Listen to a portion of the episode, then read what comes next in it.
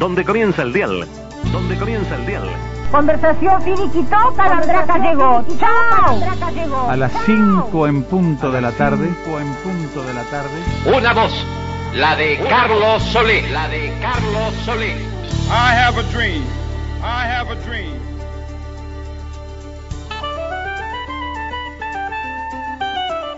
Comienza un programa de radio. Un programa de radio. La salteña, la salteña. Radioactividades. Radioactividades.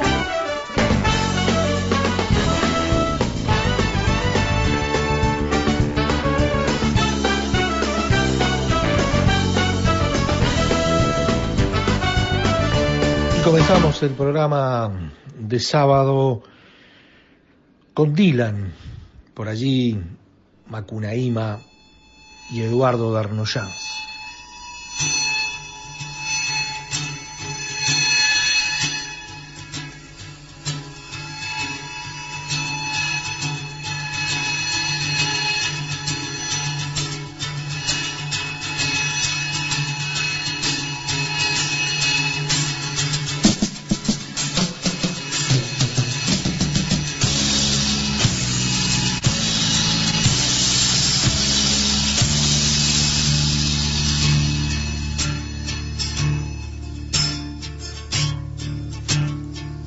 Ese perro que aúlla a las sombras.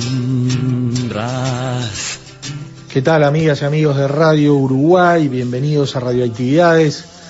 Eh, en este caso y en esta situación remota, Luis Ignacio Morera Lula en Montevideo, Daniela Ayala quien les habla por aquí en Florida, en horas especiales eh, que vivimos quienes eh, estamos y trabajamos en, en Radiodifusión Nacional, en, las radios públicas, en RNU. Eh, en el día de ayer falleció un entrañable compañero, un queridísimo compañero que, mm, que bueno, Atilio Duncan Pérez de Acuña, en realidad Macunaíma, el Macu. El Macu falleció ayer eh, luchando contra, contra el cáncer. Le ganó porque quedó por siempre en los corazones de todos. Eh, había nacido el 16 de julio de 1951. Y, bueno, repasar el Macu, hay muchísimos compañeros que, han convivido todos estos años y que incluso, por ejemplo, Lula eh, también convivió en la época de la 30 con él. Pero llegar a los pasillos de, de RNU, ahí de Sarandí Misiones, y, y, era un hecho habitual y normal eh, darnos un abrazo, porque eso era él, era un ser entrañable era, era fraternidad pura. Y, bueno, más allá de su enorme talento, que quizás algunos no hayan, eh, no lo hayan reconocido suficientemente, pero de eso los uruguayos ya sabemos. Un hombre vinculado al, eh, primero poeta, pero además eh, hombre de radio, como decíamos, publicitario de aquellos, docente, periodista, eh, trabajó en varios, en varios medios, eh, el Popular, Cinco Días, La Hora, el Sin Censura, El Dedo, El Pasquín, eh, Wambia, entre otros, bueno, su, sus periplos radiales, el mundo de la publicidad, que él era propio, y, en este caso, en, nuestras radios, uno recuerda este otro rollo de, estos últimos tiempos, pero un hombre también que con letras de canciones, por ejemplo, vamos a, a terminar escuchando a Yavor en Don Sin Nada y ahora estamos escuchando a Dylan con Eduardo Darnoyans. Eh, un entrañable ser humano, por encima de todos sus talentos y virtudes. Eh, y, y, quienes lo veíamos todas las semanas, nos llevamos un pedazo, un pedazo de su corazón con nosotros. Eh, por eso teníamos planificado otro programa y, y no, es el MACU. El MACU hoy en una entrevista preciosa, preciosa como, como él se daba las entrevistas, ¿no? Porque él, daba todo allí, él se sentaba y contaba todo, y contaba a su estilo y apasionadamente. Entonces, ahí descubrimos un montón de cosas que no conocíamos, eh, y que, pero además dicho de esa manera, eh, bien al estilo del Macu, ¿no? Entonces, el repaso de, su carrera, o gran parte vinculado a lo que era la radio, pero también a la publicidad, naturalmente, y a toda, y a toda su obra y a todo su ser, es lo que le proponemos en Radioactividades. Aquí en, en Radio Uruguay, como todos los sábados y domingos a las 12, repeticiones en la madrugada de las 0 horas de domingo y lunes, nuestras redes sociales, Facebook, Twitter. Hoy Radioactividades es el Macu, es Macunaíma. En Facebook. Radioactividades. Radioactividades. Contenidos, adelantos y noticias.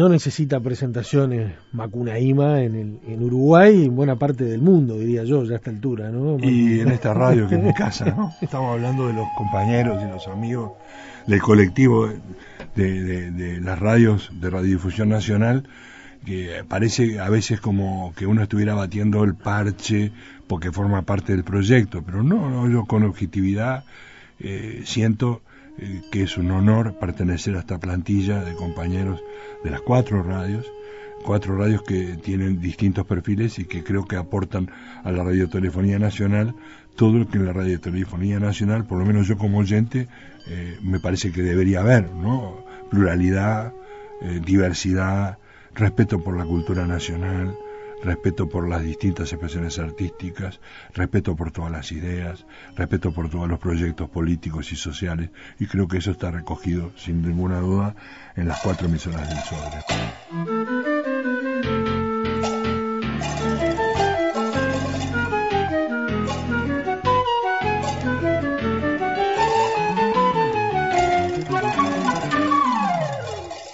Macu, poeta, publicista, escritor, docente, de todo, de- hasta cine, Sí, también. pero un tipo de la radio.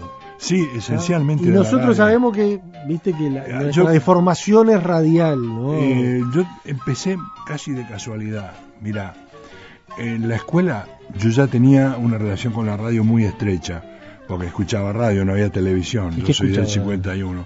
Bueno, escuchaba fundamentalmente música, escuchaba la radio Centenario de la época, escuchaba Radio América, eh, que pasaban folclore, porque mis padres escuchaban eso, y escuché durante todo el año 58 la radio Carve a las 7 de la tarde, infaltablemente yo escuchaba ahí. Viva carne, viva América, y viva la libertad.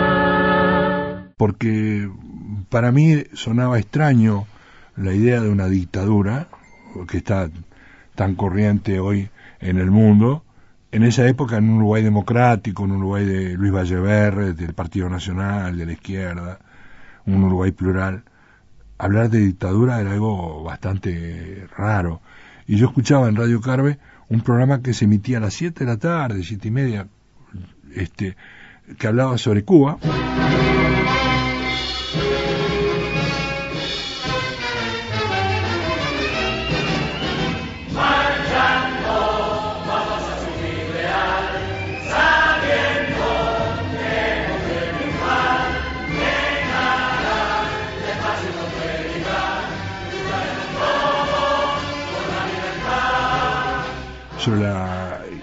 Insurgencia de Fidel Castro y, los suyos, y de alguna manera eh, era fiel a eso y escuchaba todos los días, eh, hasta el triunfo de la Revolución Cubana, después Radio Carve cambió, pero eh, eso me acercaba a un medio que yo ambicionaba un día integrar, como muchos de nosotros, hacía, transmitía relatos deportivos, jugando, eh, pasaba música imaginariamente, la música que me gustaba escuchar.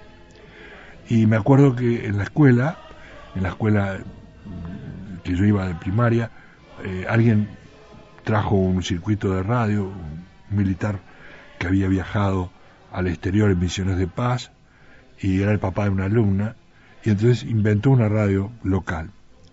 Eh, no me eligieron, ¿no? Eh, él mismo había hecho la selección y decía, fulanito, ver, pasa, ¿no? Y no, mi- mira, vos quedás con vos B, este, y yo no me importó mucho, sí tenía expectativas de quedar, pero no quedé. Transmiten este acto CX30 Radio Nacional y CX42 Radio Vanguardia. El pueblo en este acto volcándose en la explanada municipal ha ocupado la avenida 18 de julio de Plaza Cagancha Plaza de los 33. Y hasta la época que llegué a la Facultad de Humanidades, eh, Raúl Feldman, amigo mío, malamente muerto en Buenos Aires, asesinado por la AAA, eh, me llevó a la Radio Vanguardia y ahí empezamos primero en un programa juvenil que había, como colaborador, llevaba la música, yo. Y los Gismellán me dieron la oportunidad de hacer el primer programa de radio, esto fue por 1970, y en la noche empecé un programa sobre música popular uruguaya. Un refugio la 42, ¿no? Absolutamente, porque estaba arriba la estela, ahí estaban todos los malandros conocidos, Carlos Martins, eh, Esteban Leivas, eh, estaba Eduardo Nogareda, eh, Carlitos Cresci, me voy a olvidar de algunos, Marta Nelly, y ahí empecé mis primeras armas, ¿no? Como, como hombre de radio. A mí la radio me gusta mucho, me parece que es el teatro de la imaginación, no solo en el campo como hombre de radio, como programador, también como publicista.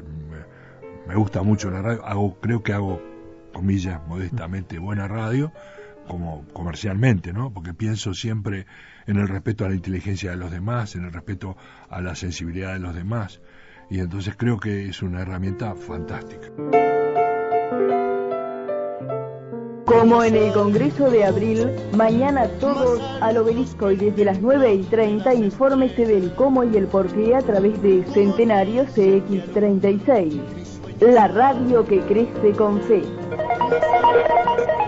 Se lo recuerda Centenario CX36, la radio que crece con fe. Hay tanta gente que hay que de- dedicarles temas en esta tarde. A la calle Comercio, ya al boliche de los olimareños, al Pancho. Bueno, sí habrá que dedicarle temas a esta gente, amigo del Pepe. Y sin duda, esta gente más que emocionada, yo diría, está en una tarde como hoy.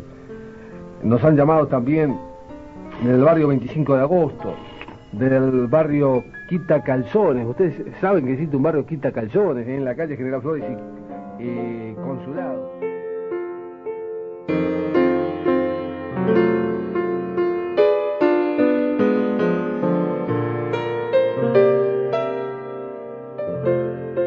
Y te acompañó siempre en la radio, más allá de tu carrera de publicista. Algunas interrupciones puntuales, este, por ejemplo, eh, estuve mucho en la Centenario, en la radio Centenario, no la de ahora, la antigua, estuve en la 30 en varias oportunidades, X30, estuve en alguna otra radio como colaborador, con Daniel Figares estuvimos cinco años juntos, eh, no, yo no hacía lo que hago ahora, que es lo que hice siempre, vinculado a la música. Un día Daniel me dijo, che, vos sabés que me gustaría llamarte para hacerte una consulta sobre un tema que tiene que ver con la publicidad. Y bueno, él salía de tarde, de 3 a 5, creo. Estaba Mónica Colista, que es compañera nuestra acá. Estaba Jimena Barbet, de nombres que son conocidos nuestros aquí en la radio, ¿no? En Radio Difusión Nacional. Y a él le gustó eso y me dijo, che, ¿vos no querés venir todos los martes como columnista? Digo, ¿a vos te parece que la gente le puede interesar que yo hable de publicidad? Me dijo, sí, sí. Y este, no, pues la verdad tenía otra pretensión, Daniel, hablar sobre otras cosas. Bueno, puede ser, pero a mí me interesa hables de publicidad.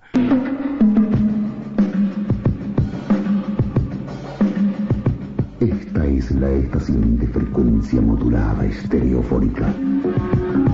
El Dorado, Montevideo, 100.3 megahertz. Y la verdad que fueron cinco años fantásticos porque la verdad el, el programa salía bien, Daniel es un gran conductor y yo hablaba sobre temas que la gente iba proponiendo de una semana para la otra, temas para debatir, la publicidad sexista, la publicidad eh, que discriminaba a gente, eh, la publicidad más creativa, menos creativa. Y la verdad que la gente tiene un sentido común maravilloso, muchas veces mucho mejor que algunos anunciantes que conozco y que algunos publicitarios que conozco. ¿no? ¿Se le acabaron las pilas a tu submarino? ¿El Capitán América no cantará hoy? ¡Ey! ¡Agita tu vida!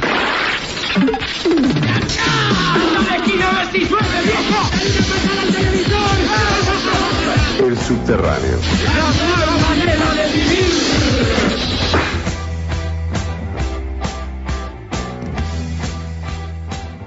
¿Qué fue la 36 para vos? Eh, en el periodo que estuve, bueno, fue como trabajar con gran independencia, a pesar de las condiciones que estábamos en un marco de dictadura. Su director Carlos Caballero, yo debo decir esto con absoluta eh, hidalguía y lealtad, eh, siempre me dio para adelante, me dijo haga lo que tenga que hacer, este, dentro de las cosas que estaban restringidas, ¿no? Las formas de expresión controlada que había en la dictadura. Pero yo me sentí muy bien y extraño mucho eh, a veces aquel universo donde había mucha solidaridad, había mucha resistencia y mucho compañerismo. Gracias, el pueblo sí está de fiesta, sin duda. El pueblo uruguayo está de fiesta, seguirá de fiesta mañana, porque mañana también, en cierta manera, los olimareños estarán presentes con el canto. Este, estaremos todos presentes, ¿no? Llevaremos la bandera de, de, de Artigas, en cierta manera, la bandera de, del jefe de la Revolución Oriental, que estará presente con nosotros también, la bandera azul, blanca y roja de Artigas, la bandera de la patria. Es decir, las enseñas patrias estarán junto con nosotros en, en, en, la tarde de mañana. Sí, sí, cómo no. Y Centenario va a estar transmitiendo desde las 9.30 de la mañana. Hay más de 150 periodistas extranjeros, canales de televisión del exterior, que estarán con nosotros y esta gente seguramente estará escuchando Centenario, seguramente estará siguiendo lo que es el canto de este país que a través de Centenario estamos llevando a cabo en esta tarde de sábado. Mañana domingo les digo, estaremos temprano, seguramente desde las 2 de la tarde estaremos aquí en Centenario y nos extenderemos a más de las eh, 18.30, 19, 20 horas, porque a través de Centenario estaremos en cierta manera poniéndole el marco del canto popular uruguayo a lo que va a vivir sin duda el pueblo uruguayo, el pueblo de este país, el pueblo que está consustanciado precisamente con estos hombres que tanto han dado desde lejanas tierras y que tanto... Fuiste un tipo de la resistencia. Me de siento... la resistencia cultural y la Sí, resistencia sí, política. Me siento, me siento... La resistencia política quizás menos, aunque hay una connotación política en la resistencia cultural, porque sería un agravio para compañeros míos y compañeras que se han ido, que han sido torturados, desaparecidos. Eh, yo no estuve preso, sí, eh, es verdad, eh, muchas veces mi mamá decía, eh, ¿cómo puede ser? Este muchacho egresó del IPA, estudió en la Facultad de Humanidades y no puede dar clases. En realidad, cuando vino la democracia yo elegí no volver a la enseñanza media porque evidentemente las condiciones salariales de la publicidad eran muy superiores y además yo ya no estaba en condiciones o con ganas de dar clases en secundaria. Pero sí, me siento parte de la resistencia cultural, sin ninguna duda, parte de la generación. Cuando hablan de la poesía, por ejemplo, soy parte de esa generación de la resistencia, con tipos como Gustavo Wosenchowski, Macachín, Elder Silva, el gordo Víctor Cuña, el negro Luis Pereira, eh, un grupo, Agamenón Castrillón, eh, eh, voy a nombrar algunos, pero ellos son referentes de esa cosa de la resistencia. Volverá la alegría a enredarse con tu voz, medirse en tus manos y apoyarse en tu sudor borrará duras muecas pintadas sobre un frágil cartón de silencio y en aliento de murga saldrá. Nosotros tuvimos un grupo literario que se llamaba Fabla, que fuimos en 1983 al primer acto permitido del Sindicato Único de la Construcción, del SUNCA. ¿no? en el Palacio de Sudamérica, con aquella le legislación tan endeble de la dictadura, se formaron las asociaciones laborales. Y el Zunca entró en paro y organizó un acto en el Palacio Sudamérica. Habría mil y pico de personas, dos mil personas. Y antes de nosotros, los poetas, eh, actuó Aracalacana con el Catusa Silva. En un momento que Aracalacana, eh, bueno, es una murga formidable, pero en esa etapa estaba muy bien. El Catusa más joven, con mucha más fuerza, había hecho un espectáculo murguístico extraordinario. Era una de las murgas preferidas de la gente y realmente enardeció al público porque fue una cosa muy energética. Y después que terminó el Catusa, que se despidieron, dijo el presentador, y ahora eh, unos compañeros poetas que son del grupo Fabla, Macunaí, Malder Silva, el gordo Víctor Cuña, Luis Pereira. Y se hizo un silencio absolutamente sepulcral, silencio que todavía lo tengo pegado en los huesos, porque era un silencio de respeto, ¿no? La gente ahí, no sé si entendía o si entendían lo que estábamos diciendo, lo que estábamos leyendo, pero hubo un silencio terrible y después que terminamos, un aplauso atronador, podrá decirse, bueno, era el marco de aquellos actos sindicales y políticos que generaban a priori una simpatía entre la gente. Como sea, yo no me olvido nunca de eso. ¿no? quiere entonar más retiradas, porque el corazón no quiere entonar más retiradas, porque el corazón no quiere entonar más retiradas.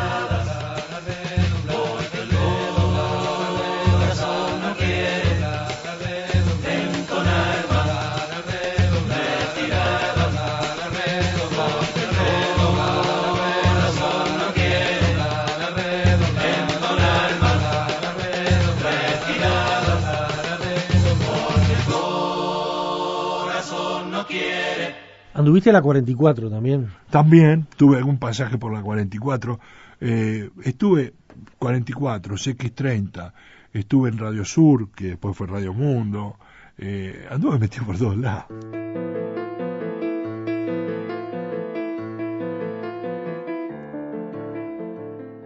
Ser rapero no es solo cuestión de imagen o de ciertos patrones modales.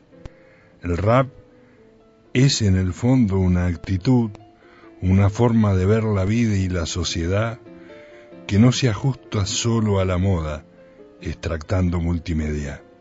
Para nosotros es una forma que conforma una visión facetada del mundo, como si dispusiéramos por un instante la visión de un mamboretá.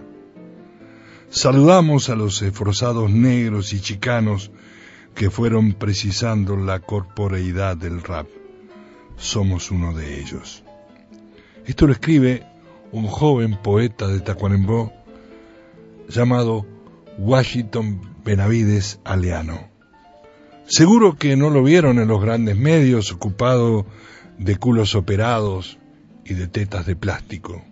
Seguro que no lo vieron en la televisión y no lo escucharon en la mayoría de las radios, pero uno de los mayores poetas vivos del Uruguay acaba de editar dos libros, Rap y Diferencia con Mirlos, y esta tarde junto con Lula Moreira, que está en controles de emisión, tengo el enorme honor de recibir a don Washington Benavides.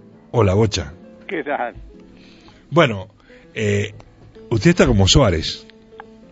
Hace a dos. ¿no? sí, eh, eh, comentábamos fuera de... ¿De, ¿De micrófonos? ¿Eh? Fuera de El micrófono. micrófono comentábamos este que en realidad esta es la segunda publicación que me, que me hace eh, el Ministerio de Relaciones Exteriores, el Consejo de Educación Técnica Profesional y la Universidad del Trabajo con SUAT en la colección este eh, homenaje Mm. es el volumen eh, este que estás mencionando es el volumen 59 Rap y Diferencia con Mirlos es el 58, digamos. pero ocurre que en el 2012 ¿Mm? en el volumen 52 ¿Mm? y bajo el título común de Como un Comanche, se me publicaron seis libros inéditos. Lo de Común Comanche es por precisamente eh, un verso de uno de, los de, los primeros libros este, inéditos de esos seis libros, en donde se dice y se adormecía sobre su Underwood para despertarse sobre ella como un comanche sobre su caballo pinto.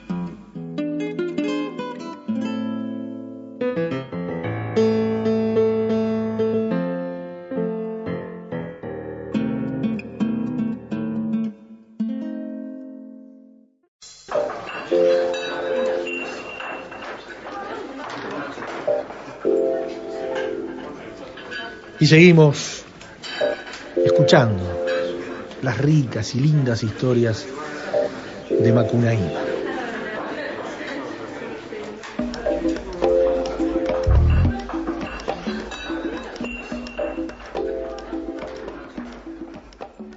El estandarte tuyo igual es la publicidad, sin Sí, duda, es más mi allá forma de de, vida, es mi tu forma de vida, mi forma de vida. Y además, leyendo por allí, contanos un poco cómo surgió, porque fue bien casual Lo de la el- vínculo con la publicidad. Bueno, eh, yo tenía un trabajo en una pesquera del Estado que mi mamá, preocupada porque no conseguía laburo, fue a hablar con alguien que era mm, integrante de la dirección de ese lugar, que mi mamá conocía de toda la vida, eh, una familia numerosa, de origen brasileño, eh, querida en el barrio, reconocida, respetada, eh, gente muy pobre, muy humilde, pero muy respetada. Y fue a decirle a esta persona, mirá, mi hijo no, no robó a nadie, no mató a nadie, no está preso, está libre, está suspendido en el IPA y le pasa esto, pero necesita trabajar, tiene una preparación. Y el tipo me recibió y me dijo, mira, ahí abajo hay eh, trabajo de 6 de la mañana a 2 de la tarde, no pago beneficios sociales, el que llega a 6 y cuarto, 6 y 10 no entra, este, si querés laburar, mañana empezás.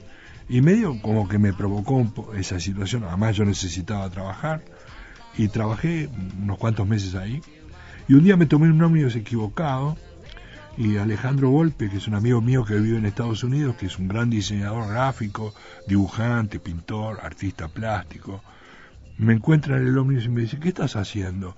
Mirá, laburo acá en la pesquera, ¿no? El olor a pescado salía por todos lados. Y este, y me dice, ¿no querés probarte en, en la agencia de publicidad donde yo trabajo? ¿Una agencia de publicidad? Sí, Gatti Publicidad. Don Rafael Gatti, que debe estar por ahí cuidando de mí. Eh, Hombre de radio. Hombre de radio también. Y su hija, eh, este, Mariela Gatti, que tanto hicieron por mí, y el Tito Di Fede, que era el director creativo de ahí. Y era una época distinta ahora. Hoy es impensable que una agencia de publicidad tome un muchacho por más condiciones que tenga, como me tomaron a mí, o a Claudio Invernici, o al Flaco Castro, ¿no? Aprendimos el oficio dentro de la agencia. Y don Rafael apostó por mí y me dijo, bueno, este, ¿tiene traje usted? No, Rafael, este, lo que tengo, bueno, dice, vaya y cómprese un traje en tal lugar, este, y manden la cuenta, porque así cuando va algún cliente, ¿veo? Y bueno, yo tomé esa oportunidad y no la abandoné más.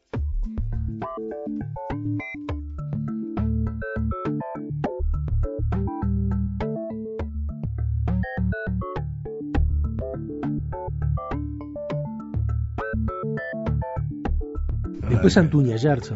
Antuña Yarza, eh, Santiago Antuña, Freddy Antuña, Raúl Antuña, ya muertos todos, pero que fueron, bueno, ellos no les gustaba en vida que yo dijera que era amigo de Walter Antuña, Walter, uno el cuarto hermano, pero gente que hizo pioneros de la publicidad, ¿no?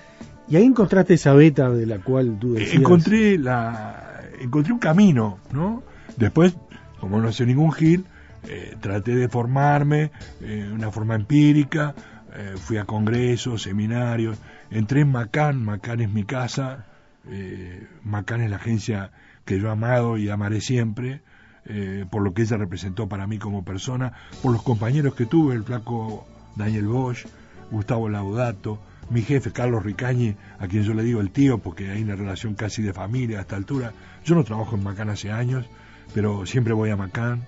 Este, aprendí mucho en la red a nivel internacional, trabajé en Paraguay, trabajé en Brasil, eh, fui a congresos, fui a Canes, todo lo que hice en la infancia de mis hijos, todo lo que construí, se lo debo a Macán, soy un tipo agradecido y particularmente una compañía de refrescos, a la que yo fui director creativo durante muchos años.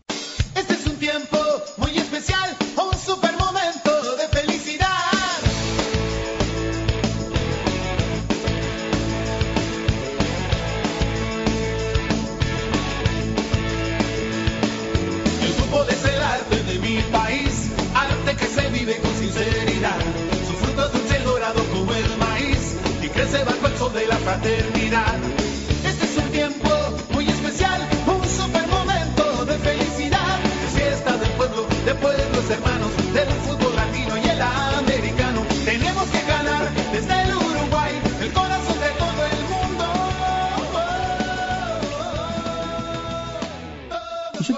quería preguntar alguna de esas piezas publicitarias que, que quedaron allí, en el, tanto en, en la televisión como en la radio. Sí. Ya que hablas de, de Macán, el tema de, de la Copa América del 95. Bueno, sí, en realidad, eh, como estoy en una radio que es mi casa y a esta altura de la vida uno debe decir las cosas sin pelos en la lengua. Yo fui a París para el Festival de Cannes, eh, pasé por París y bueno, cuando estaba en Cannes me llega la noticia de mi jefe de que estamos en proceso, esto fue el 94, estamos en proceso para tomar la comunicación de la Copa América, ¿no? La Copa América se hizo en Uruguay en el 95. Y entonces empezamos a trabajar como, como agencia de publicidad en toda la comunicación hacia afuera, como tiene hoy la Copa de Chile, un logotipo, la canción de la Copa América y tal. Y bueno, la verdad es que yo quería eh, probar a un uruguayo que estaba en el, extranjero como Carlos Canzani, un talentoso artista uruguayo de Fraiventos. Él nunca hace referencia a esto, dice, me llamaron, me dijeron, fuimos muy amigos, eh, yo lo impulsé a grabar el primer disco, lo conecté con Ayuita Coabé. Cuando fui a París le dije, mira pájaro, mandame el borrador de la música y vamos a intentar vender esto a la, a la AUF. Este, la gran dificultad, ahora que está preso, uno no sé, yo no sé si lo puedo mencionar, pero bueno, No, la gran barrera que tuve, este es un chisme posta, la gran barrera que tuve en la AUF, había un señor Mor- Mortimer Valdés que le encantó la música porque es un tipo de la guerra, creo que era vicepresidente de la AUF, dijo esto es impresionante, no sé qué, y muchos otros dirigentes de otros clubes, no los identifico a, a muchos de ellos, pero el que mandaba ahí era Figueredo, ¿no? Eugenio Figueredo, que me dijo, porque él me conocía a mí, porque yo soy amigo de sus sobrinos, que no tienen ninguna relación con él, ¿no? Este, yo no quiero ningún peludo acá que venga a hacer, yo no sabía dónde meterme, porque el pájaro tenía el pelo por la- los hombros, ¿no? Y el pájaro es franco-uruguayo a esta altura. Y el embajador de Francia lo llamó a Figueredo y le dijo que estaba muy orgulloso de que un gran artista franco-uruguayo hiciera la música de la Copa América. Y ahí echó para atrás, ¿no? El pájaro fue invitado al palco este oficial todo el campeonato. Nosotros también fuimos a un lugar ahí en la Platea América, que no me puedo quejar, pero no fuimos al palco oficial, el pájaro sí fue.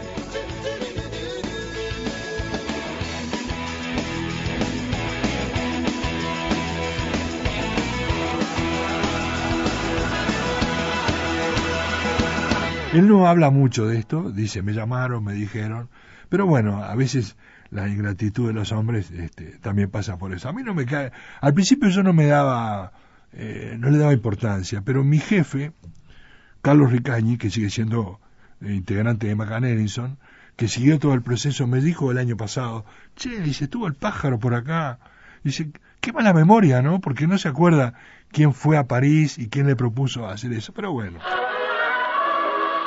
¡Qué original y bonita! Es una perfecta miniatura de la simpática botella de Coca-Cola. Se obtiene con cinco tapitas de Coca-Cola marcadas debajo del corcho. Se canjea en las plantas embotelladoras o en los camiones repartidores de Coca-Cola. Al saborear la deliciosa y refrescante Coca-Cola, revise la tapita.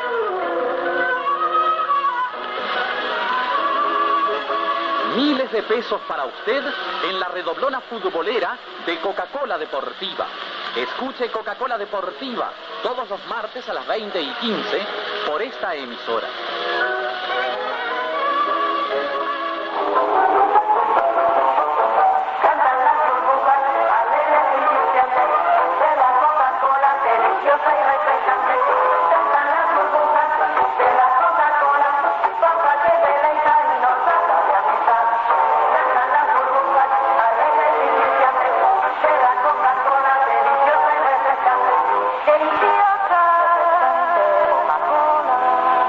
Y hablando de, de, de los re- del refresco, ¿no? De. Coca-Cola, ¿no? Sí, de Coca-Cola, sí. en tapujo. Fui, soy un coca- Eh, fui un coca-colero muchos años. Porque por allí hay, hay cuestiones a recordar.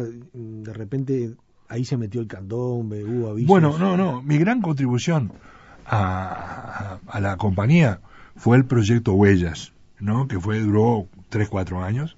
Hicimos el documental de Pepe Guerra que está en DVD, el documental de Araca Lacana, maravilloso, eh, perdón, de Araca Lacana no, de Asaltantes con Patentes, se llama El Tablado del Tiempo, que están en DVD, un DVD doble.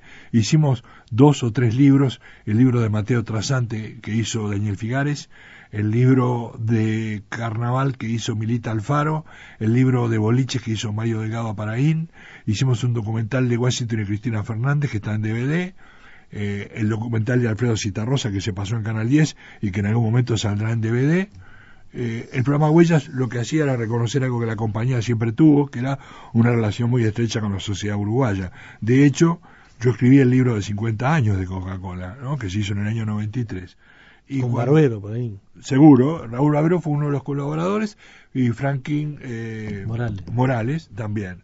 Eh, yo, digamos, escribí toda la parte general del libro y ellos hicieron aportes para la Coca-Cola de los años 40, de los 50.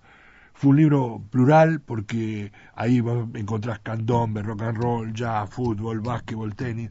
Eh, con esa perspectiva, de esa experiencia de ese libro, escribí el año pasado, el 2014, el libro de 70 años del long tenis, ¿no? Ese es más notorio porque lo firmé por primera vez. El de Coca-Cola, ni, ni Barbero, ni yo, ni Franklin aparecemos como autores. La compañía lo sabe y lo reconoce, pero no... En realidad esos libros en esa época no se estilaba firmarlos, ¿no?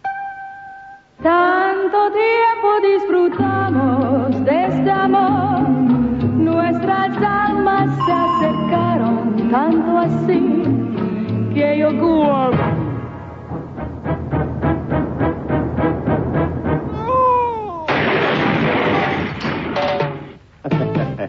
Para pequeños o grandes problemas, CC tiene mayor respaldo de servicio y una rápida respuesta. En equipos de audio, televisores o videograbadores, quédese con CC. Con toda confianza. Sabor a Y te voy a preguntar de un par de avisos más. CCE. Bueno, fue una marca muy querida, mantengo una relación hasta el día de hoy con quienes la importaban. Este, marcó para nosotros una osadía creativa porque pusimos un, un afrodescendiente, un negro, en la pantalla de televisión. Y hasta ese momento, salvo comerciales extranjeros, es llamativo esto, porque en realidad mm, 6% de la población uruguaya es afro, ¿no? Sin embargo, eso no se ve en los comerciales.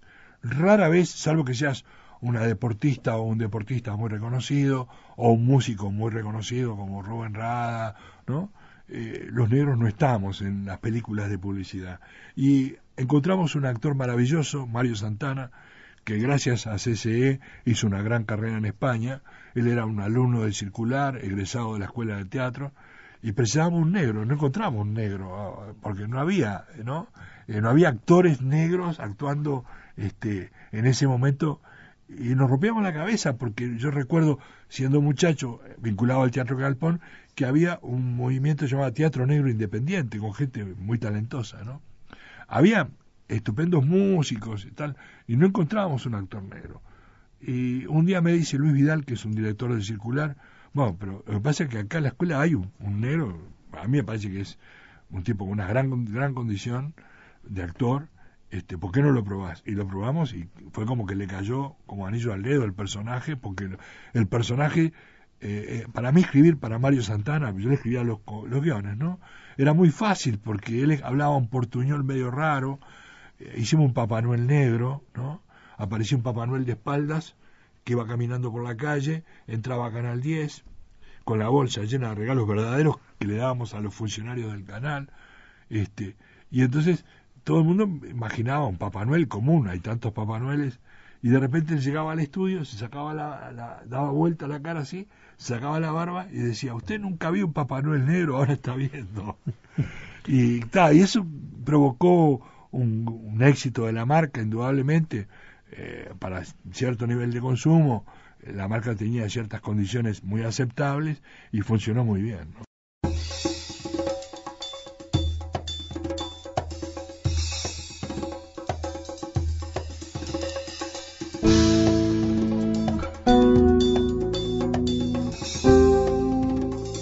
Coronado. ¡Pah! Coronado. ¿Cómo sabes todo eso? eh? Anduve leyendo un poquito, la verdad que es tanto lo que has Eh, hecho, Macu, que... eh, yo fui un fumador salado, salado, salado, hasta 2010.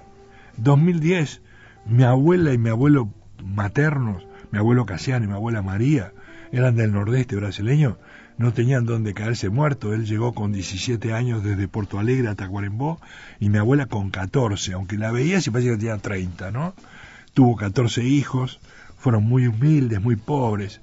Y bueno, cuando yo estaba en el Festival Mundial de Porto Alegre, estaba dando una conferencia el día anterior a la conferencia que iba a dar en el Teatro Dante Barone, me fumé y cosas y me puse mal de la garganta. Y hice la promesa que no iba a fumar más si me recuperaba para dar esa charla ahí. Eh, yo siempre quise hacer una campaña de, de cigarrillos, nunca tuve suerte, hasta Coronado, que marcó un momento clave porque fue el con quién vas a fumar el último cigarro del siglo, en épocas que se podía hacer publicidad de cigarrillos. Hoy, naturalmente, yo comparto la decisión de la sociedad uruguaya, porque no es solo el presidente Vázquez, fue la sociedad que lo entendió. Si vos haces una encuesta, aún los propios fumadores, que les rompe un poco la paciencia, pero te dicen, no, está bien, eh, la gente tiene derecho a elegir no fumar, ¿no? Pero fue una de las campañas que más quiero, que más quiero, ¿no?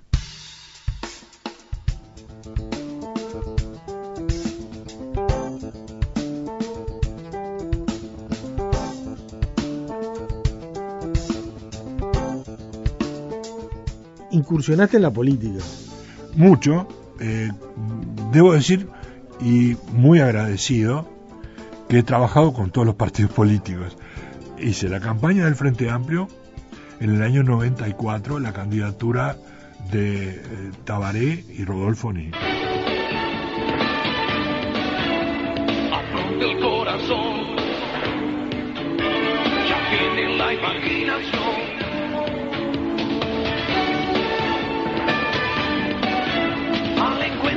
Encuentro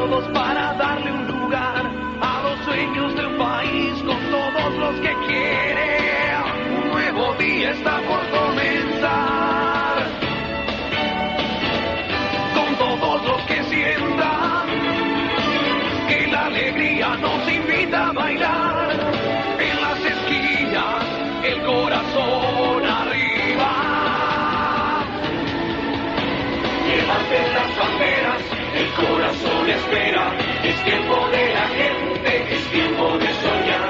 Levanten las banderas, el corazón espera, es tiempo de la gente, es tiempo de soñar. Levanten las banderas, el corazón espera, es tiempo de la gente, es tiempo de soñar. Antes había trabajado para eh, Hugo Batalla, cuando Hugo Batalla se fue del frente, como profesional, naturalmente, ¿no?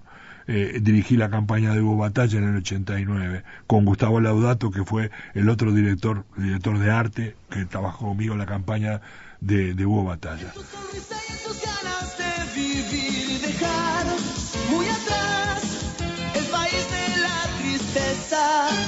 Batalla por los cambios, hermano. Batalla por los cambios que el país que queremos está en tus manos.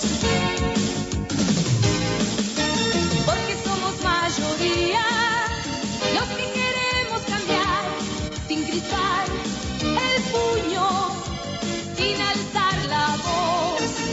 Batalla por los cambios, hermano. Batalla por los cambios que el país que queremos está en tus manos. Cambios, hermano. Batalla por los cambios que el país que queremos está en tus manos. En tus manos. Batalla Presidente.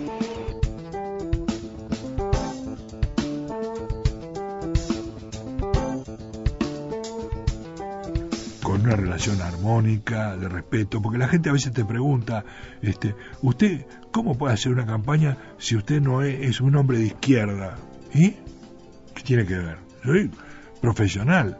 No podría ser una campaña para un partido que reivindicara la discriminación por raza, por condición de género, eh, no podría ser una campaña para un partido de ultraderecha que violentara mis principios, pero dentro de un marco democrático, dentro de ciertas condiciones, no con cualquier candidato, pero he trabajado con el senador, el ex senador Francisco, este, ay, Gallinal, Pancho Gallinal, con el cual a partir de la experiencia de la campaña terminamos amigos. Yo soy, me siento amigo de Pancho Gallinal porque discutimos mucho, nos peleamos mucho desde el respeto, pero trabajamos allí.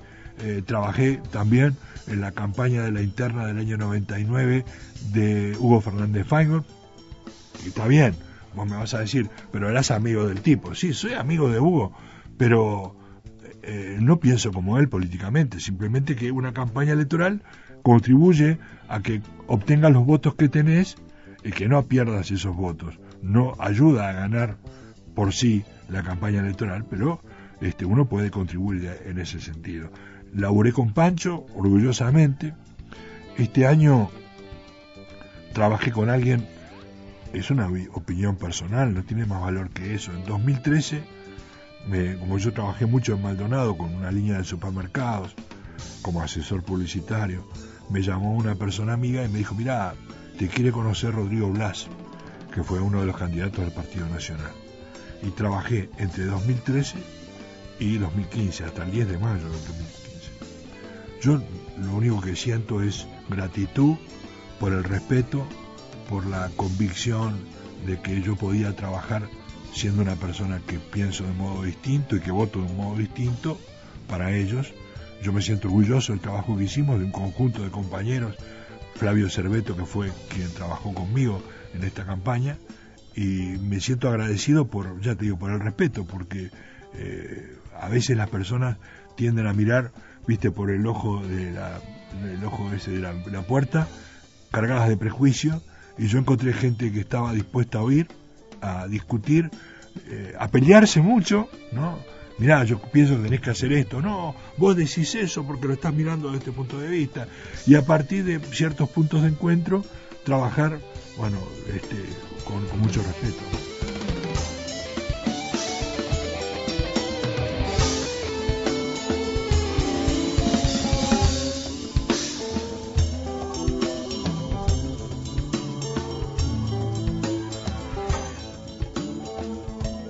Celebramos la palabra.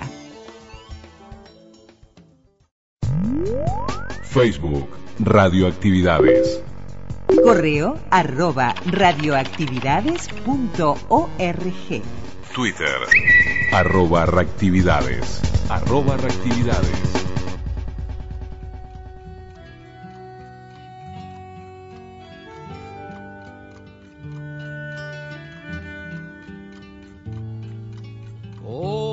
Hoy, don sin nada, se levantó de la cama con los puños crispados y la espalda cansada. El don renuncias, el que lo pone todo, el que sin nada queda, el de la mano abierta.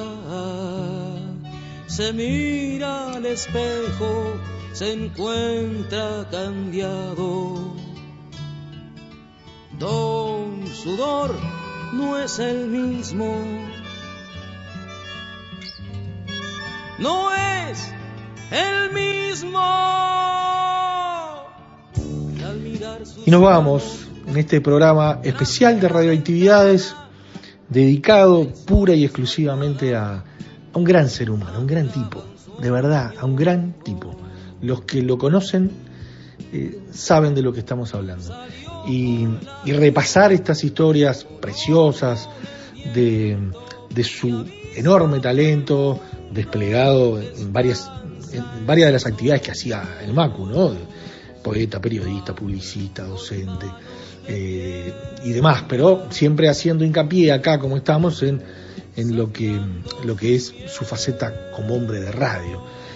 Eh, y nos vamos con letra de, de Macunaíma, Don Sin Nada, canta Yabor, y, y realmente eh, le enviamos un gran abrazo a todos, los invitamos para, para mañana, seguir en, en radioactividades, mañana tenemos un repaso de los uruguayos en la onda corta, eh, va a estar Roland Maza Ferreira, eh, uruguayo que trabajó en La Voz de los Estados Unidos de América y que emigró a Estados Unidos ya por los 60 y llegó a ser jefe de la división en español de Latinoamérica de, de La Voz de los Estados Unidos de América, Walter Acosta, que desde Las Piedras eh, y desde su Uruguay fue a, la BBC eh, casi a probarse y terminó dando concurso y terminó trabajando muchísimos años en el Servicio Mundial de, de la BBC, eh, también trabajó en el Servicio Latinoamericano, es una entrevista inédita, de un material precioso que tenemos para, para compartir con ustedes y otro uruguayo que elegimos para mañana, eh, fallecido él, don Jorge Valdés, que mm, bueno, anduvo por, por España, estuvo en, en Holanda y se quedó allí, ¿no? Como, como uno de los puntales de las transmisiones en español de Radio Nederland. Eh, se incorporó allá por el 71 y bueno, fue protagonista del espacio diexista y, y con una vasta trayectoria en seminarios internacionales y, por sobre todas las cosas en la programación de Radio Nederland como un hombre referente en la parte periodística, informativa, así que tenemos este repaso de los uruguayos en la onda corta, pero hoy Radioactividades fue Macunaíma y lo tenemos más que presente. Abrazo grandote, chau chau.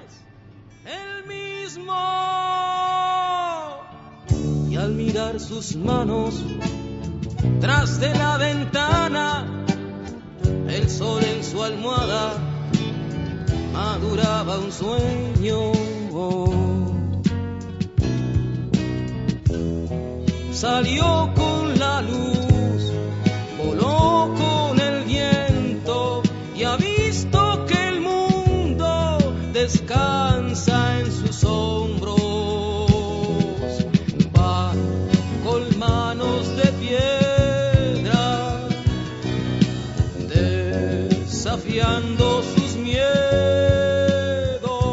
Conducción, Daniela Ayala. Locución institucional, Silvia Roca y Fabián Corrotti. Producción y edición de sonido, Luis Ignacio Moreira. Don sin nada se levantó de la cama con los puños crispados y la espalda cansada. El don renuncias, el que lo pone todo, el que sin nada queda, de la mano abierta. Salió con la luz, voló con el viento y ha visto que el mundo descansa en sus ojos.